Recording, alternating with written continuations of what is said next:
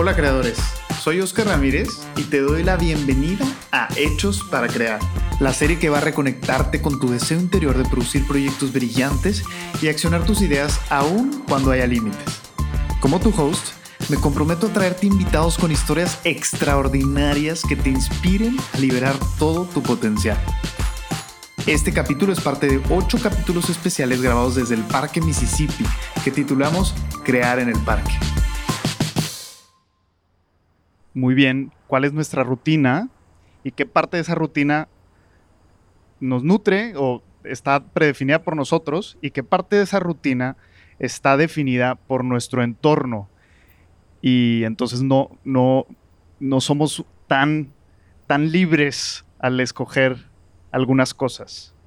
Entonces quiero saber, quiero, quiero leer algunas de las que me pusieron. Por ejemplo, decían, yo lo que hago es revisar la agenda, revisar el email, eh, reenviar y, borrar correos, eh, checar el calendario en la mañana. En mis breaks me como un chocolate. Cada vez que acabo algo, agarro el celular. Revisar mis pendientes en el Task Manager. Abrir mi correo. Ir por un café abrir códigos y leyes. En mis juntas virtuales pongo videos de YouTube, súper efectivo. Historia clínica, hacer lista de pendientes, trabajar desde temprano, jugar Xbox, checar las acciones al despertar, checar Instagram al despertar, dar instrucciones, lavarme los dientes, dejo las actividades de la escuela para la tarde, redactar correos, lavarme los dientes, revisar el celular muchas veces, enviar newsletters semanales, respirar y ver el Harvard Business Review Corporate Reverse en Instagram. Entonces, si se fijan, algunas de esas actividades están definidas por ustedes mismos y otras actividades, otras acciones, les digo que están diseñadas por el entorno o, están como delimitadas por el entorno. ¿Qué tipo de actividades son estas? Por ejemplo, se han puesto a pensar por qué los aires acondicionados, a qué temperatura están normalmente. O por ejemplo, se han puesto a pensar, em, abres Word y por qué el predeterminado es Calibri tamaño 11. O por qué, por ejemplo, eh, tú compras una computadora o un celular nuevo y te vienen por, por de fábrica un navegador particular o, una serie de aplicaciones en particular que tú nunca escogiste, ¿no? Eh, todas estas cosas están diseñadas por el entorno. Ahora que el entorno cambió, el, nuestro entorno de trabajo acaba de tener un shift el año pasado y gracias a eso nos dimos cuenta de algunas cosas que hacíamos como por rutina que no estaban funcionando. Y entonces es una gran oportunidad, y creo que es algo que, hemos venido repitiendo en los diferentes capítulos, es una gran oportunidad para que te plantees cómo puedes reinventar tu trabajo para que de verdad extraigas mayor valor de, de tu misma rutina y que puedas liberar todo tu potencial. Entonces, de lo que vamos a hablar hoy es de tres formas de hacerlo, de tres formas de, retar el status quo, de retar esa rutina estés en el sector que estés, tengas la edad que tengas, creo que te van a servir. Y al final les voy a dar un consejo muy simple, muy sencillo, que pueden llevarse para saliendo de aquí o para el día de mañana, empezando el día, que digan, ahora quiero replantearme mi rutina con este ejercicio. ¿Va? Eh, los predeterminados son tan fuertes que, por ejemplo, se han preguntado por qué hay algunos países en donde la gran mayoría de las personas deciden ser, por ejemplo, donadores de órganos. Tenemos algunos países en donde hay, la, mayoría dice, yo soy donador de órganos. Y tenemos otros países como México, en donde al contrario, la mayoría dice, yo no soy donador de órganos. Bueno, pues unos científicos se pusieron a investigar qué, o sea, cuáles eran esa, cuál es ese factor en común en estos, en estos dos tipos de países. ¿Y saben qué encontraron? no tiene nada que ver con el nivel socioeconómico ni con el nivel cultural o educativo que tiene la, población. El factor más importante que encontraron es cómo te hacen la pregunta para que te conviertas en un donador de órganos. Los países que tienen, como México, eh, eh, la pregunta que te hacen es, ¿quieres ser un donador de órganos? Responde sí o no, ¿verdad? Entonces, ¿cuál es el predeterminado ahí? El predeterminado eres, tú no eres un donador de órganos y yo te estoy invitando a que lo seas. En los otros países, la pregunta es, ¿quieres cancelar tu registro como donador de órganos? Igual te, te preguntan sí o no. Entonces, chequen cómo el predeterminado en estos otros países es, de entrada yo estoy considerando que tú ya vas a ser donador de órganos. Y si quieres como salirte de aquí, o sea, el opt-out, entonces haz check. Entonces, de alguna forma, ese diseño, e, ese, ese diseño de esta pregunta es una forma de, de también diseñar un comportamiento. Y entonces, insisto, al final lo que queremos nosotros es de alguna forma diseñar nuestros comportamientos en el trabajo. Si somos líderes de un equipo, diseñar los comportamientos de nuestro equipo. Y si somos líderes de una organización, pues hacerlo con toda la organización. Entonces hay tres, tres formas que quiero revisar con ustedes el día de hoy. Y la primera tiene que ver precisamente con replantearte tu rutina, rediseñar la rutina para que esté orientada en tu usuario, sea tu cliente, sea un proveedor o cualquier tipo de usuario que tengas persona al centro de tu rutina. O sea, que tus actividades, esas que pusimos aquí, estén orientadas a cumplir un objetivo alineado con ese perfil que tú estás persiguiendo. O esa serie de audiencias que tienes alrededor de tu marca. Entonces, eh, aquí recuerdo el caso de, por ejemplo, Spotify, que de hecho eh, hostea este, este podcast, así como muchos otros, pero Spotify lleva muchos años eh, siendo reconocida por, sus innovaciones dentro del mundo de la tecnología. Y específicamente, una de las más grandes que han hecho y la que les llevó, de hecho, por ejemplo, a ganarle la carrera a, Apple Music y a otros competidores como Pandora y otros, e incluso se comió a muchos otros en el mercado que eran más pequeños, fue el tema de Discover Weekly. Si conocen Spotify y si, lo usan, seguramente les suena el Discover Weekly. Discover Weekly es un apartado, una sección de, de tu Spotify en donde te sugiere como una lista de reproducción personalizada basada en lo que escuchas y cuándo lo escuchas. O sea, dependiendo de lo que te vio la aplicación escuchar a lo largo de la semana, te va a sugerir una lista de reproducción para la siguiente. Entonces, esta tecnología se desarrolló en dos semanas. El equipo ya tenía una prueba piloto funcionando con todos los empleados de Spotify. Y en poco tiempo fueron haciendo pruebas piloto a segmentos cada vez más grandes. Primero lo probaron con el 1%, o sea, después de los empleados recibieron la retroalimentación, lo probaron con el 1% de los usuarios, que en ese momento eran como 370 mil, y después de eso lo probaron con más y más usuarios hasta llevarlo a todos los usuarios. Entonces, chequen cómo, o sea, pienso en mi audiencia, a ver, ¿qué le puedo dar? Es, estamos hablando de una aplicación que lo que hace es llevar música a tu bolsillo pero ¿qué le puedo dar que le va a aportar mayor valor a esa persona? O sea, me doy cuenta que la gente está batallando para hacer listas personalizadas, para conocer nueva música. Normalmente nos quedamos con, con cierto tipo de música. Entonces, ¿cómo rompo eso y ofrezco un valor más allá de, de pues, tener todas las canciones? ¿no? Hay infinidad de canciones. Es algo que, por cierto, eh, pues otros, otros servicios de streaming han hecho después pero bueno, Spotify fue el primero y, luego ha hecho otras cosas. No sé si recuerdan también, por ejemplo, al final del año te hace listas de, reproducciones basadas en lo que escuchaste en todo el año, que ahora ya están conectadas con tu social media, etcétera, Creo que muchos de nosotros corremos el riesgo de estar tan enrutinados, tan basados en lo que ya funciona, o por ejemplo, tan dentro de nuestra función, que dejamos pasar oportunidades que pasan alrededor de nosotros o que nos está pidiendo el mismo mercado y que simplemente no somos capaces de verlas porque estamos demasiado obsesionados con nuestras actividades rutinarias. Entonces, número uno, trata de romper la rutina buscando darle a tu cliente o a, tu, a la persona que está en el centro de tu empresa, puede ser tu mismo empleado, lo que te está pidiendo, escúchalo. El número dos tiene que ver con cómo soy capaz, y voy a contar primero la historia, eh, tuvimos, tuvimos un cliente, que son unos supermercados, voy a omitir por ahora el nombre, y tenían tres áreas involucradas en, el mantenimiento de, sus propias cadenas, de, sus propias tiendas, digamos.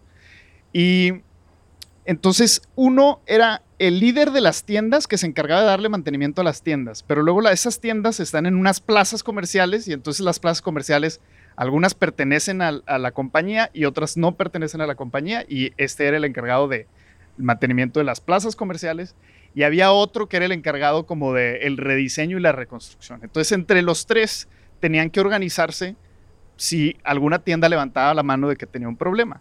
Y así fue, una tienda levantó la mano y dijo, oye, viene temporada de lluvias en, mi ciudad, específicamente esta tienda ya tiene problemas, entonces alzo la mano para que me impermeabilicen, porque si no está impermeabilizada cuando llegue la temporada de lluvias, esto no va a funcionar y se nos va a inundar aquí. Y entonces uno de los directores dijo, apruebo el, el presupuesto, el de la tienda, pero el de las plazas dijo, espérame tantito porque yo quiero que todas las, las los locatarios involucrados también aporten. Entonces, no va a salir necesariamente de, mi, de mi bolsa, sino que se lo vamos a pedir ese 10% restante al resto de los locatarios. Bueno, pues resulta que entre que lograba la autorización y, el permiso de todos y les pedía el dinero, el otro se desesperó y dijo, ¿sabes qué? Pues ya tengo este 90%, impermeabilizo el 90% de la, de la superficie del techo, digamos, y el otro 10%, pues no pasa nada, ¿no? Ahí luego, luego vemos cómo lo hacemos. Llega la temporada de lluvias y la historia se cuenta sola. Obviamente se metió el agua a todos los locales, pero también a la tienda, porque el agua encuentra su camino. Y entonces, obviamente, todo el trabajo que se había hecho y además todo el presupuesto que se invirtió para la impermeabilización, pues no funcionó, o sea, se, fue un desperdicio. Y no solo eso, sino que se perdieron miles de pesos en todos los productos que se echaron a perder porque se mojaron, ¿no? Y todo esto por una falta de coordinación y una falta de comunicación dentro de un equipo que estaba junto, o sea, que estaba trabajando en el mismo corporativo, en las mismas oficinas, que era cuestión de comunicarse mejor. Entonces, ese es el número, el punto número dos. O sea, a veces, por más pequeña que sea nuestro negocio, nos cuesta nos cuesta ponernos de acuerdo, nos cuesta coordinarnos y alinearnos sobre cuál va a ser la acción que vamos a tomar.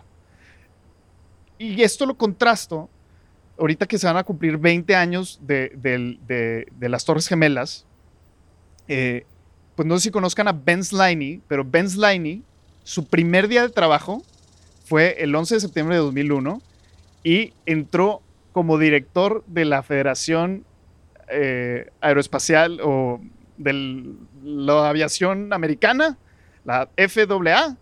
Bueno, pues él era el responsable. Dice, amanecí ese día y dije, qué buen día, está todo despejado, es un gran día para empezar a trabajar. Dice, llegué a la oficina y me comunican que acaban de secuestrar un avión y pocas horas después este, vemos en vivo el, el choque en la primera torre y dice, tuve que hacer algo que en la historia de, la humanidad no se había hecho, que fue aterrizar casi 50 mil aviones en cuestión de minutos.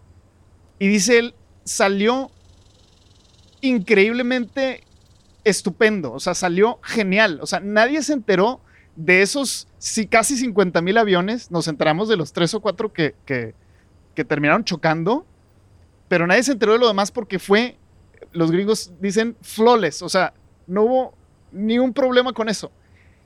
Qué impresionante, o sea, no nos podemos organizar para impermeabilizar un techo de, una tienda, pero sí para aterrizar 50 mil aviones en todo el territorio de Estados Unidos, sea aeropuerto o no, o sea, lo aterrizas. ¿Por qué? Dice Ben Sliney, esta gente estaba coordinada porque había confianza y entendimiento en ellos y había eso porque ya se conocían, habían asistido a diferentes capacitaciones, eventos juntos, eh, conferencias, etcétera. O sea, ya había cierto conocimiento en toda la gente que estaba en las torres de control y, es gente que está coordinada y organizada y que, está en busca de un mismo objetivo. Entonces, ese es el punto número dos. ¿Cómo le puedo hacer para que la gente de mi equipo, por más grande o por más chico que sea, se coordine a través de momentos como en este caso son las juntas, eh, en donde pueda suceder esa magia. Entonces, ¿qué es lo que pasa ahora con las juntas virtuales? Que tiene, es el arma de dos filos, ¿no? O sea, por un lado, somos más versátiles, nos podemos encontrar más veces, como que el tiempo puede ser más breve, ya no tenemos que recorrer distancias, pero ¿cuál es la contraparte de que se genera en las juntas virtuales una sensación como de alineación que no necesariamente existe? O sea, muchas, no sé si les ha pasado en, juntas en donde todos salen diciendo, ya entendí qué hacer, ya estamos de acuerdo, y al día siguiente eh, parece que no sucedió nada, ¿no? Entonces, eh, ¿qué pueden hacer hoy para rediseñar y replantearse esos momentos? Y el punto número tres, igual primero cuento la, la, historia, sucedió en Google al, al inicio, había mucha preocupación por saber cómo monetizar, ¿no? O sea, todos conocimos Google primero como buscador y luego empiezan a hacer experimentos con el tema de anuncios, pero resulta que, había ahí como un tema en la, en la fórmula, por decirlo así, en donde no estaba funcionando los anuncios, no estaba funcionando, no, no generaban los suficientes ingresos. Y entonces un día Larry Page pone un post-it en, en, el comedor de, la, de Google en ese momento y pone, these ads suck. O sea, apestan estos anuncios, no están funcionando. Lo pega ahí en el comedor y un cuate que se llama Jeff, se me, se me da el apellido, pero Jeff algo, se los debo, lo, lo toma y dice, creo que yo él está en otra área, no tiene nada que ver con la parte de anuncios, no estaba en el equipo que estaba desarrollando esto, pero se va y se pone a desarrollar lo que había, de lo que había, lo toma y se pone a tratar de resolverlo. Bueno, pues Google pasó de, estar facturando alrededor de 6 millones de dólares al año por, por los anuncios. Al año siguiente ya estaba facturando alrededor de 99 millones. Y pocos años después estaba facturando casi 200 millones de dólares al día, ya no al año, gracias a los anuncios. Todo gracias a un fulanito que llegó al comedor de una compañía y vio un post-it y decidió resolverlo. Lo más interesante de este caso es que después, cuando supieron esta, esta historia, se acercaron con el famoso Jeff y le dijeron, oye, ¿por qué lo hiciste? Y dice, ¿hice qué? ¿Cómo? O sea, tú fuiste el que diseñaste esto. Y dice, ah, ni me acordaba. Yo solo hice lo que creí que era correcto para el equipo en ese momento. O sea, como para mí fue un tema de X, o sea, lo, lo hice porque... Entonces, ¿Cómo le hacemos? O sea, ¿o por qué es tan complejo a veces que la gente tome decisiones en equipos a veces de dos o tres personas? Cuando estamos todos ahí, cuando es tan fácil actuar, porque a veces nos, nos da tanto miedo, nos vemos tanto el riesgo, cuando tenemos la oportunidad que puede hacer la diferencia al frente. Entonces, si tienes la opción, si tienes la oportunidad, deja que tu equipo experimente, deja que tu equipo fracase, deja que tu equipo aprenda a través del error, porque es la única forma en la que podrán hacer esa diferencia que estás buscando. Y entonces, estas son las tres como formas que les recomiendo para romper con la rutina. Eh, de atrás para adelante, primero, haz que tu equipo se atreva, haz que tu equipo pueda tomar decisiones, o sea, acelera la toma de decisiones en tu equipo busca momentos en donde exista verdadera alineación y coordinación. Y número uno, rompe la rutina y encuentra esas oportunidades que están pasando al lado de ti y que igual no las estás viendo. ¿Cuál es el ejercicio que les quiero dejar? Así como hicimos ahorita de una acción, les recomiendo el día de mañana llegar y tratar de hacer una semana tipo. Pongan un Excel, pongan de lunes a viernes ¿Cómo es más o menos una semana mía? O sea, ¿qué le dedico por hora de tiempo? Y, primero, una vez que ya lo determinen, vean qué tan alineadas están esas acciones a su objetivo. O sea, si este año me propuse conseguir X o si este año esta es mi estrategia, ¿qué tan alineadas están lo que yo hago día tras día con ese objetivo? Se van a sorprender de cuántas cosas hacemos que no tienen nada que ver con eso. Número dos, vean cuántas de esas acciones son momentos para coordinarse y dar claridad con el resto de su equipo. Si tienen muchos momentos así, pues me preguntaría por qué son necesarios tantos. Y si tienen muy pocos, pues igual, o sea, tiene que haber un balance de ese tipo de momentos de alineación y claridad. Y número tres, eh, ¿cuántos de esos momentos me están ayudando o le están ayudando a mi equipo a la toma de decisiones? O sea, ¿en cuáles de esas juntas o cuáles de esas actividades le ayuda a mi equipo a decir, vámonos, ahora sí, a hacer cosas, a llevar las ideas a la acción? Y en cuáles no está sucediendo nada. Entonces, creo que repasando estos tres puntos en tu semana, te puedes dar una muy buena idea de por qué no están saliendo las cosas al ritmo que tú deseas. O en dado caso de que estés teniendo grandes éxitos, es cuáles son esas pequeñas actividades que me están llevando a conseguir estos pequeños triunfos. Muchas gracias y ahora sí, vamos a pasar con nuestro invitado especial de hoy. Eh, un aplauso a Juan Ángel. Él es cofundador de, The Foodbox y CEO de, de, Foodbox. Y por ahí tienes otros emprendimientos que quiero que ahorita me cuentes. Entonces, bueno, bienvenidos. Gracias, Oscar. Primero que nada, la primera pregunta que tengo es, ¿quién es Juan Ángel? Platícanos un poquito de ti, de dónde vienes. Eh, pues soy varias cosas. Número uno, pues soy esposo, este, soy papá. Eh, me encanta principalmente enfocar y, priorizar ese punto de mi vida que es mi familia. Eh, y aparte de eso, pues me considero alguien eh, pues con un fuerte drive a, emprender, a hacer cosas nuevas.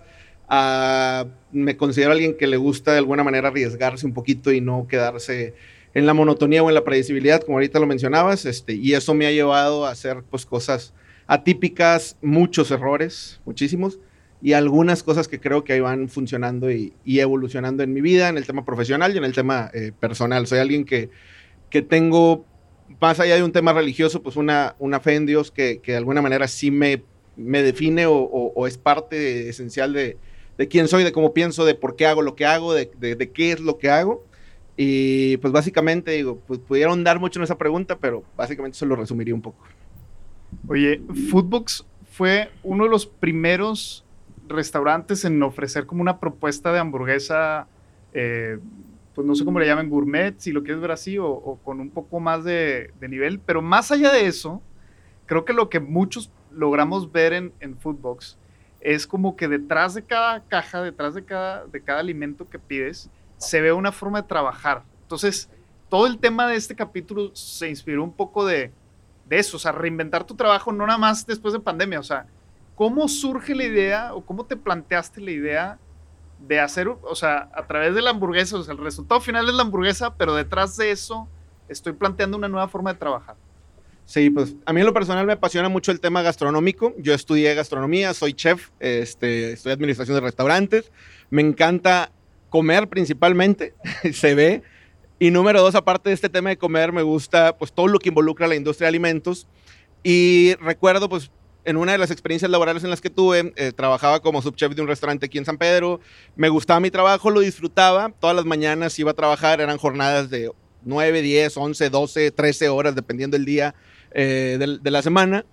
Y recuerdo que aunque lo disfrutaba, siempre estaba dentro de, de, mi mente, conforme se construía esa monotonía, el tiene que haber algo más, tiene que haber algo más, tiene que haber algo más. Me gusta lo que hago, pero no sé, siempre tuve ese, ese tema en la mente, tal vez, no sé si por millennial, este, pero, y, hay un tema ahí evolutivo de cómo he, ido entendiendo eso. Ahorita la luz también de los centennials que lo ven diferente o cómo lo ven los boomers, este, pero había un tema en mi cabeza de, de querer trascender, de querer trascender, de querer hacer algo más que simplemente, pues, el despertarte, ir a trabajar, comer, eh, llegar a tu casa, dormir y repetir el ciclo siete veces o seis veces este, a la semana.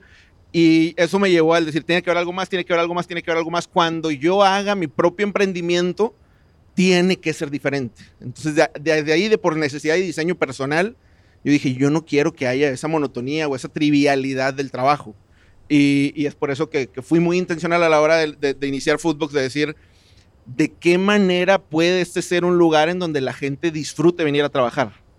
De hecho, nuestra visión es algo bastante ambicioso y creo que nos consideramos todavía bastante lejos de ahí, pero nuestra visión es ser el mejor lugar de alimentos y bebidas para trabajar en México. Es decir, que sea esta onda eh, Google, Netflix, etcétera, de, querer trabajar en fútbol, de que la gente haga fila, de que la gente sea más competente, eh, más apasionada y que tenga un deseo de decir, yo, no quiero, yo no quiero trabajar en cualquier restaurante, yo quiero trabajar ahí porque ahí esto, esto y esto y esto.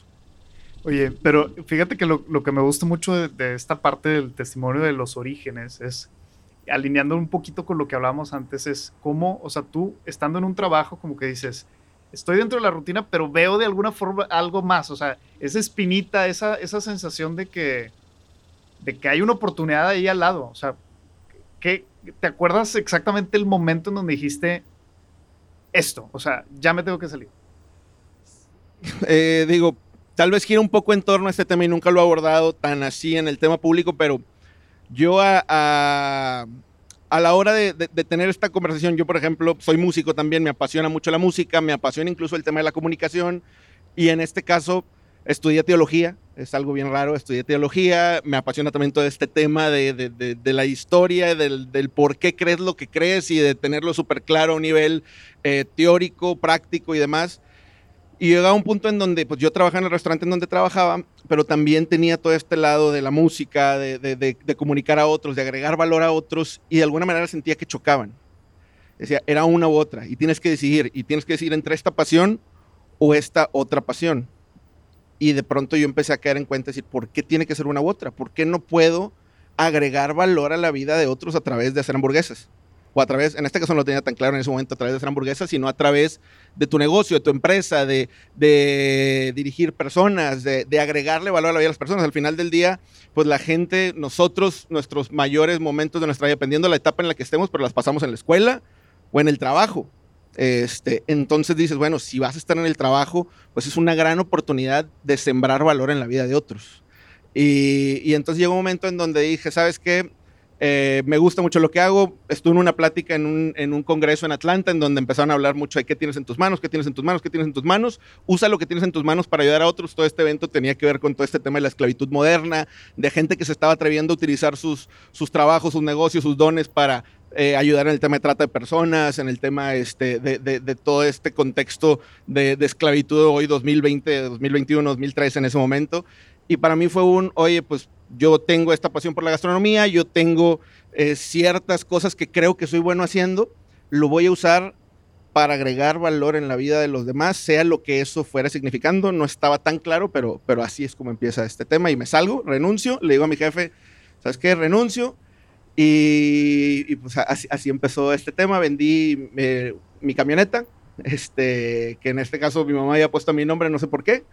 Este, ¿Te aprovechaste de eso? Me aproveché de eso, un día dije, ¿sabes qué? Lo voy a vender y con eso voy a, hacer algo propio.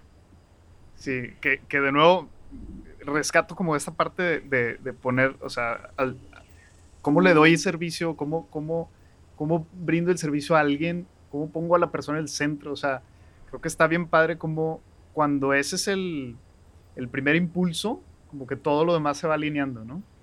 Sí, y en este caso es un poco atípico, raro, porque todos te hablan de cliente céntrico, cliente céntrico y cliente céntrico, y al final del día, Foodbox o lo que hacemos nosotros, claro que pasa dentro de nuestro scope, dentro de nuestro eh, Journey Map, el diseño de la experiencia y demás, el pensar en el cliente, pero muchas veces somos eh, equipocéntrico o, colaborador céntrico. Este... En ese sentido, hay quienes dicen que el primer cliente es tu empleado, ¿no? Es correcto. Entonces lo, veo muy bien. Y a ver, cuéntame, ¿tienes claro en el crecimiento de Foodbox como que algún momento en donde se notó un brinco? O sea, ¿qué, qué fue lo que a tu parecer hizo que Foodbox se explotara? O sea, de estar en el local, en Plaza Tanara, al lado del edificio que se está cayendo o que se está construyendo y lo hicieron chiquito y eso. O sea, ¿cuál fue el punto así de inflexión? Pues es, un tema complejo de definir así en, un solo evento. A mí me gusta mucho, hay un libro que se llama Good to Great de Jim Collins que él habla de que dice, eh, el, punto de inflexión en, X empresa sucedió de 1975 a 1998. O sea, habla de que sucede en muchos puntos.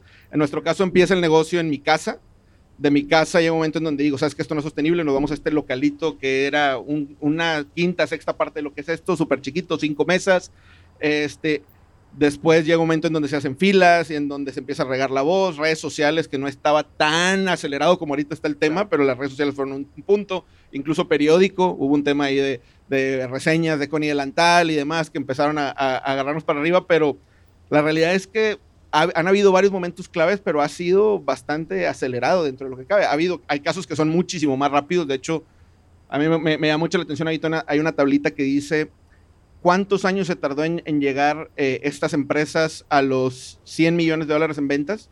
Este, y la realidad es que Nike y Adidas y Under Armour se tardaron X cantidad de años y, este, y ahorita, eh, ¿cómo se llama? Lemon, Lululemon este, se tarda tres años o cuatro años. Y este, todo es muchísimo más acelerado, ni qué decir las aplicaciones. No sé, han, sido varios puntos. Eh, no tendría tan claro el decir fue este el este que pasó. Sí. Oye, es que, bueno, recuerdo un, premio que, ganaron a, me parece que es la King James, que es esta hamburguesa como que tiene manzana y, o sea, y, recuerdo, al menos a, mí me llegó mucho ese, ese ruido, ese, ese eco de ese momento en donde, ¿me puedes contar un poco más de ese reconocimiento? Sí, por ejemplo, eh, hemos puesto comunicado en el menú que la King James ha ganado varios premios como la mejor hamburguesa y todo el mundo pregunta, bueno, ¿qué premios? Además, la realidad es que fueron como tres o cuatro, por eso, por eso digo que no, no, no es un punto tan, tan específico.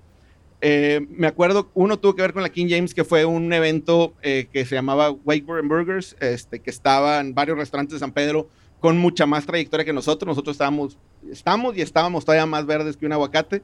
Eh, pero recuerdo que, que, fue un boom y wow, y le ganaste este, al Crew y al Xbox Café y a, este, y a todos los restaurantes de San Pedro que de alguna manera estaban ahí, que eran como 25, 30. Y fue órale, y luego de repente ya con los restaurantes de comida casual que estaban saliendo también con el tema hamburguesas, otro evento de Burger Fest y lo ganamos, y luego otro evento del Burger Fest al, año siguiente y lo ganamos, este, y así sucesivamente, que de alguna manera fue algo interesante, pero te digo, eh, para, algunos, para algunos clientes nos dicen, no, es que cuando entraron al TEC, que también eso fue un tema ahí mucho de providencia y no sabemos ni cómo pasó, pero cuando entraron al TEC, o cuando este, Connie Delantal, o cuando, y hay, y hay, ciertos eventos que te digo que de alguna manera nos pusieron en el mapa de algunos clientes. Ya. Oye, y hoy hablamos de toma de decisiones. ¿Nos puedes contar, o sea, para ti, cuál ha sido como la mejor o la peor decisión que has tomado en, estos, ¿cuántos años van a cumplir? ¿10 años? a cumplir 9 años. ¿9 años de trayectoria? Híjole, a ver, la mejor o la peor decisión. Yo creo que la mejor decisión, y para ser muy prácticos, yo creo que tendría que ser empezar.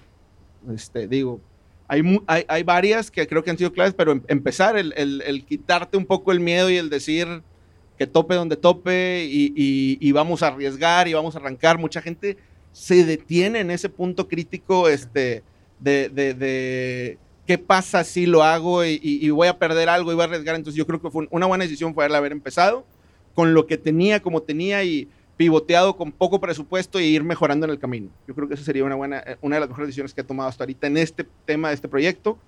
Eh, segundo, la peor decisión, híjole, hemos tenido varias, hemos tenido varias en donde ha sido eh, un tema muy relacionado con, al final del día, el miedo te hace no hacer y también el miedo te hace hacer cosas que no, no deberías de haber hecho.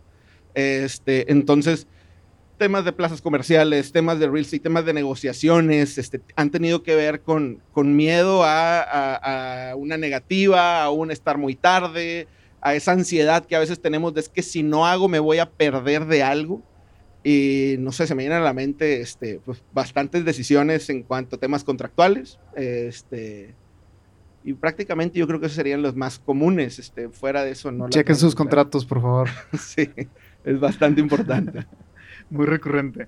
Oye, eh, hace unos episodios hablamos de que hay actividades o, o hay como partes de nuestro trabajo que nos llenan de energía. A ti, al día de hoy, ¿qué parte de tu trabajo te, llena de energía, te nutre?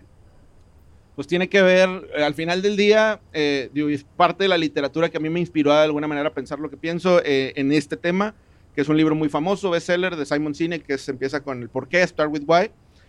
Y en este caso, si la misión de Footbox, ahí te dije la visión, si la misión de Footbox es agregar o, o influenciar positivamente en la vida de nuestro equipo y de nuestra gente, que tiene que ver con agregar valor a la vida de nuestros colaboradores, pues los momentos que más me llenan de energía son cuando, número uno, cuando, en la práctica, cuando estás desarrollando, eh, eh, construyendo carácter, capacidades, este, cualidades en tu equipo de trabajo, cuando uno a uno estás en este eh, desarrollo de, liderazgo de tu equipo, eso me, me llena mucho energía en la acción y en el resultado cuando ves que historias, cuando ves historias que alguien te dice, oye, fíjate que yo llegué aquí desenganchado con mi vida, con mi esposa, con mis hábitos, este, y ahorita pues eh, vivo, vivo diferente, eh, veo diferente mi casa, mi hija, mis, mis hijos, mi esposa, eh, veo diferente mi trabajo, he mejorado estos hábitos, este, tomo menos, dices, órale, pues este, algo, algo estamos haciendo. No, y no, no, es perfecto, a veces también hay de todo, pero ese tipo de cosas llenan de energía, es decir, hay alguna trascendencia en esto. Oye, que parte, ahorita me acordé que, que, los domingos siguen sin abrir, ¿no? Los domingos seguimos sin abrir. Parte de la propuesta es no abrir los domingos y, y el empleado tiene ese día libre, a pesar de que los restaurantes, a veces el día que más venden es el domingo. así es. Eh, el, episodio pasado también hablamos de que hay algunas relaciones que nos acompañan en ciertos momentos relevantes de nuestra trayectoria profesional. ¿Tienes alguna relación o algunas relaciones que te suenen ahorita que digas, estas relaciones han hecho la diferencia en, en la trayectoria de The Foodbox? Pues sí, eh, relacionado con lo que decía inicialmente, pues obviamente, pues mi familia, mi esposa en este caso, este, pues claro que es alguien que, que me centra, que a veces y no me gusta, pero me no se emociona tanto cuando digo algo y cuando lo estoy platicando y no se emociona tanto, pues para mí es como un recheck de que tal vez no está tan padre lo que estoy diciendo. Retro directa, ¿no? Exacto. Eh, o sea, ella claro que es pieza clave. Eh, en este caso, pues también pues, aparte de mi familia, pues mi papá también es alguien que me ha eh, dado algunos consejos que han sido valiosos, muy valiosos. Eh, y aparte creo que he sido intencional en buscar, que, quisiera hacerlo un poco más, pero en buscar amigos que tengan experiencias similares o mejores o mayores a las que yo estoy viviendo para que me den algo de, retro y de consejos. Este, y ahorita pudiera pensar en, en un par que, que, que creo que han sido bastante importantes. Súper bien. Oye, ¿Tienes algún proceso personal para crear nuevas ideas? O sea, ¿cómo surge la innovación dentro de Foodbox? Yo creo que eh, parte importante tiene que ver con la memoria. Depende del área de expertise en la que estés. En, mi caso, que tiene que ver con un producto pues, muy sensorial como es la comida.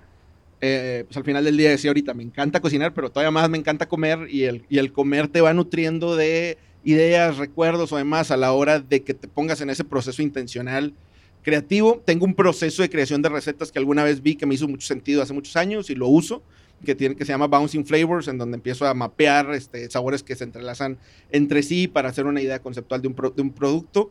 Pero no fuera de eso, este, pues tiene que ver mucho, te digo, con ser intencional en, en probar cosas nuevas. Este, y dos, eh, fluye muy inorgánicamente. O sea, a veces es, se me ocurrió de la nada y, o a veces eh, me siento a por necesidad de tengo que hacer eso y son las que menos disfruto, pero a veces salen cosas interesantes de necesitamos una receta para mañana y no sé qué. Oye, este, la referencia de Bouncing Flavors está disponible en internet. Sí, es, es, de un chef de Chicago que se llama Grant Achatz, Grant Achatz se escribe, del restaurante Línea. Este, La vamos a compartir ahí para que, digo, los que están en el sector y los que no están, creo que a veces te pueden nutrir de procesos creativos de otras industrias, también para, para pues, revivir un poco tu proceso. Oye, y a ver, y en pandemia, o sea, ¿qué ha pasado con The Foodbox? ¿Siguen igual las cosas? O sea, ¿ustedes cómo les, cómo les impactó y cómo se han reinventado gracias a pandemia? No, pues en pandemia han pasado 1500 cosas. Han sido días de mucho ajetreo, de mucho trabajo, de mucho replantearnos y repensar cosas, muchos salirnos de la rutina. Imagínense que nosotros siempre fuimos muy intencionales con el tema del servicio domicilio. Nacimos como un delivery que se hizo restaurante y, ahorita, en los últimos años ha sido mucho más importante el restaurante que el delivery, pero el delivery siempre ha sido lo que hemos traído. Llega la pandemia y de vender 80% en comedor y 20% en servicio domicilio se va a 80% en servicio domicilio y 20% en comedor. Entonces es, ¿qué hago? ¿Qué hago? ¿Qué hago? Eh, hicimos de todo. Fue, bueno, si ahorita la venta es servicio domicilio, ¿cómo vendo más en servicio a domicilio? Bueno, pues, ¿qué zonas de la ciudad no estoy atacando? Dijimos, no, pues este, por el aeropuerto, no tenemos nada en Lindavista, Miguel Alemán, este, Guadalupe. Bueno, pues vamos a poner algo por allá, pero no tenemos dinero. Pues eh, hay muchos restaurantes que quebraron o que están pausados o que están cerrados. Vamos a pedirles a alguien que nos rente su cocina para abrir algo allá y decir, ya abrió Foodbox este Linda Vista, que no es nada más que una cocina que nos rentaron en donde estamos haciendo el menú de Foodbox. Y eso lo logramos hacer en Barrio Antiguo. En Miguel Alemán dijimos, oye, no conseguimos a nadie que tenga un restaurante cerrado. Bueno, pues un food truck. Pues todos los food trucks están parados ahorita, que nos renten un food truck este, en dos mil pesos por semana y, y, ponemos el food truck donde queremos atacar la zona que no tenemos. Bueno, ¿y dónde ponemos el food truck? No, pues que te presten el terreno un amigo. Entonces buscar, y, fue, y abrimos Lindavista así, abrimos Barrio Antiguo así, abrimos una zona de cumbres que no atacábamos así. Todo eso en 15 días. Wow. este, todo fue así de, de, cómo le hacemos este, para... Abrimos tres sucursales, todo el mundo pensó que, que, abrimos sucursales, incluso mucha gente pensó que teníamos mucho dinero, pues no teníamos dinero, estábamos este, siendo creativos con ese tema. Eh, Fútbol Ciudad de México nace en pandemia, nace en febrero el primer proyecto y pues marzo, abril llega y, este, y fue algo bueno porque eran Dark Kitchens en su momento, pero luego evolucionaron eh, a inicios de este año ya como, como proyecto full service este, en pandemia, todavía en semáforo rojo, este, entonces pues es, ahorita es nuestro proyecto y es un mundo de trabajo por allá y todo eso sucedió en pandemia al mismo tiempo, pues fue retarnos en ser más eficientes con nuestras nóminas, ser más eficientes con nuestros procesos, ser más eficientes en todo, porque sí de alguna manera hubo una, una contracción. Eh, gracias a Dios hicimos muchas cosas para que fuera la menor posible, pero sí, en esta industria hubo restaurantes que se fueron 80, 90% abajo y nosotros pues cerramos con más movimiento, con muchísimo más trabajo en ventas igual que el año pasado. pero fue, era esta reflexión de trabajar más que nunca, ganar menos que nunca. este, claro, claro. Oye, bueno, tengo dos preguntas más, pero quisiera abrir. Todavía tenemos unos minutos para preguntas de, nuestros invitados. Ok. Por aquí tenemos la primera. Igual la puedes decir y yo la repito para que se escuche. ¿Cómo le haces para coordinarte y comunicarte bien con tus equipos que todos están en diferentes lugares? La pregunta es, ¿cómo le haces para coordinarte con tus equipos que están pues, repartidos en diferentes sucursales y ciudades ahora? Sí, esa es bastante buena pregunta porque, por ejemplo, nosotros, ahorita que hablabas de estos momentos de alineación, nosotros siempre hemos tenido dos eventos muy importantes en la semana. Una es todo el tema técnico, eh, resultados operativo, de cómo nos fue en, en, en KPIs, en, ventas, clientes, encuestas, etcétera.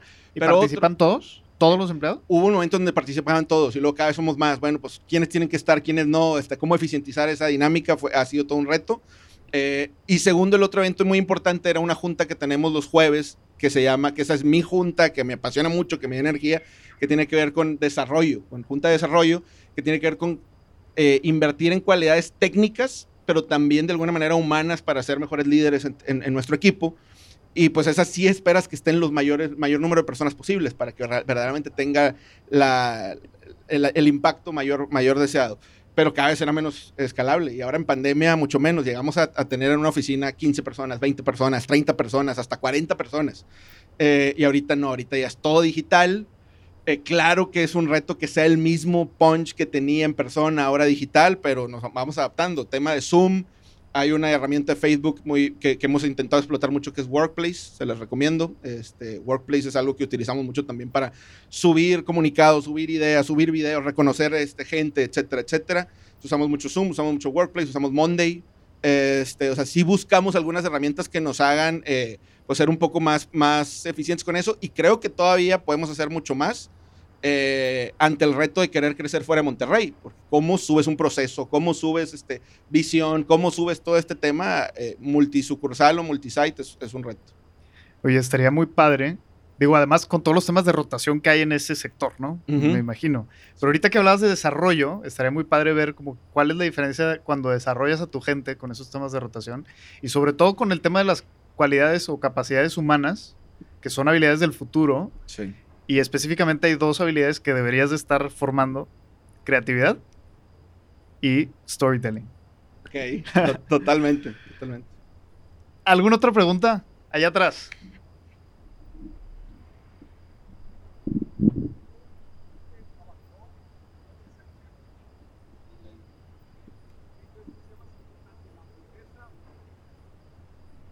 A ver, entonces son, ¿cuánto tiempo fuiste trabajador antes de ser chef? Antes de emprender. Ah, perfecto. ¿Cuánto tiempo trabajaste antes de abrir tu negocio? Y la segunda,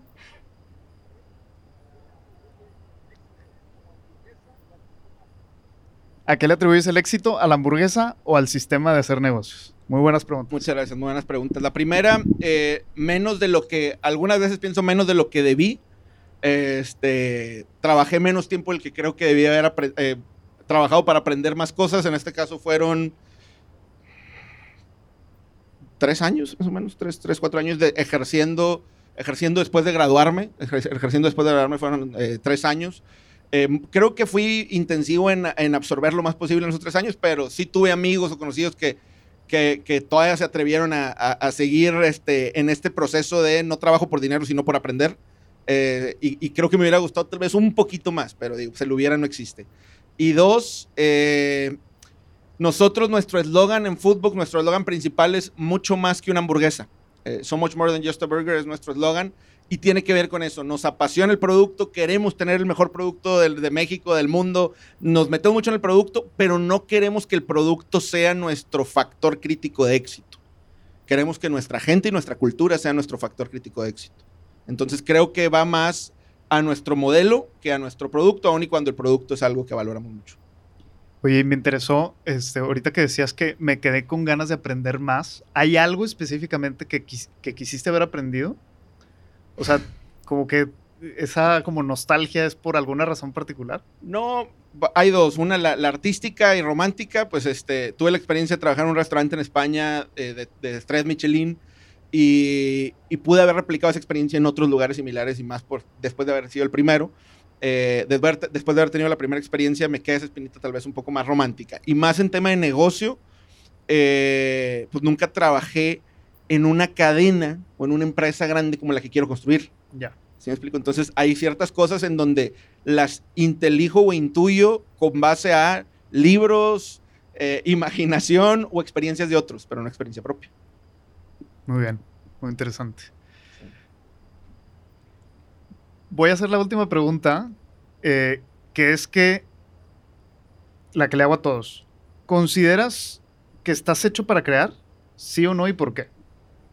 100% creo que todos nosotros tenemos, eh, tenemos un factor creativo. Este, vuelvo al, punto de, pues de, nuestra, de, mi fe, que, que- que de alguna manera me, me importa mucho y me apasiona mucho.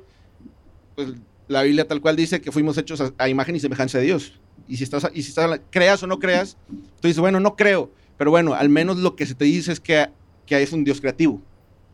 Este, y si tú dices, oye, si yo soy hecho imagen y semejanza de alguien que creó, yo, yo en ese argumento lo tengo bien claro de decir, a ver, cuando hueles toda la diversidad de flores que hay, de aromas que hay, palpas o gustas toda la diversidad de frutas, de hierbas, de texturas, dices, es, algo tan complejo, tan diverso, los colores, los aromas, los sentidos, que dices, tiene que haber un tema inteligente y creativo detrás y que eso pues te abre a decir, oye, si el mundo es creativo, si el universo es creativo, si el universo es diverso, si hay tantas cosas distintas, pues creo que en ti pues tiene que inspirarte de alguna manera a, a buscar esos sabores, esas texturas, esas emociones, o sea, dices, las emociones son algo tan complejo, pues de alguna manera fueron puestas en ti, creas lo que creas, por un tema aleatorio o intencional, fueron puestas en ti por algo, hay un, hay un sentido en eso, entonces, claro, me, me apasiona la creatividad, creo que me gustaría ser un poco más intencional como te decía, en, en, en, meterme en esos procesos, porque a veces la operación te come. Este, de hecho, toda esta plática para mí en lo personal se, se vuelve un pequeño reto personal de decir,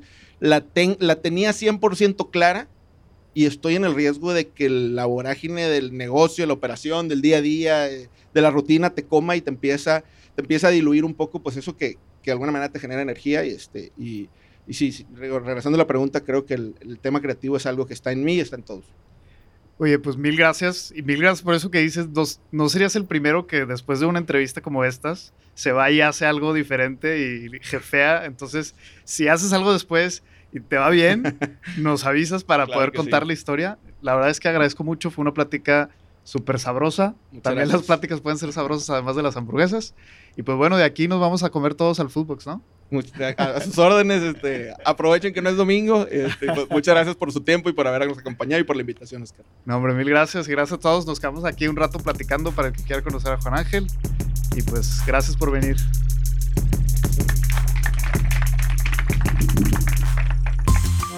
Esto fue todo por hoy. Te agradezco por ser parte de esta serie. Recuerda suscribirte a nuestro canal de YouTube Hechos para Crear y dale seguir si estás en Spotify. Recuerda que siempre puedes compartir en Instagram etiquetando a tu host Oscar Manuel. Muchísimas gracias y hasta la próxima. El guion, la investigación de este capítulo fue realizado por mí, Oscar Ramírez. La producción de este programa está a cargo de Raúl Muñoz, postproducción y montaje audiovisual por Daniela Leo, diseño sonoro y audio por Mauricio Mendoza.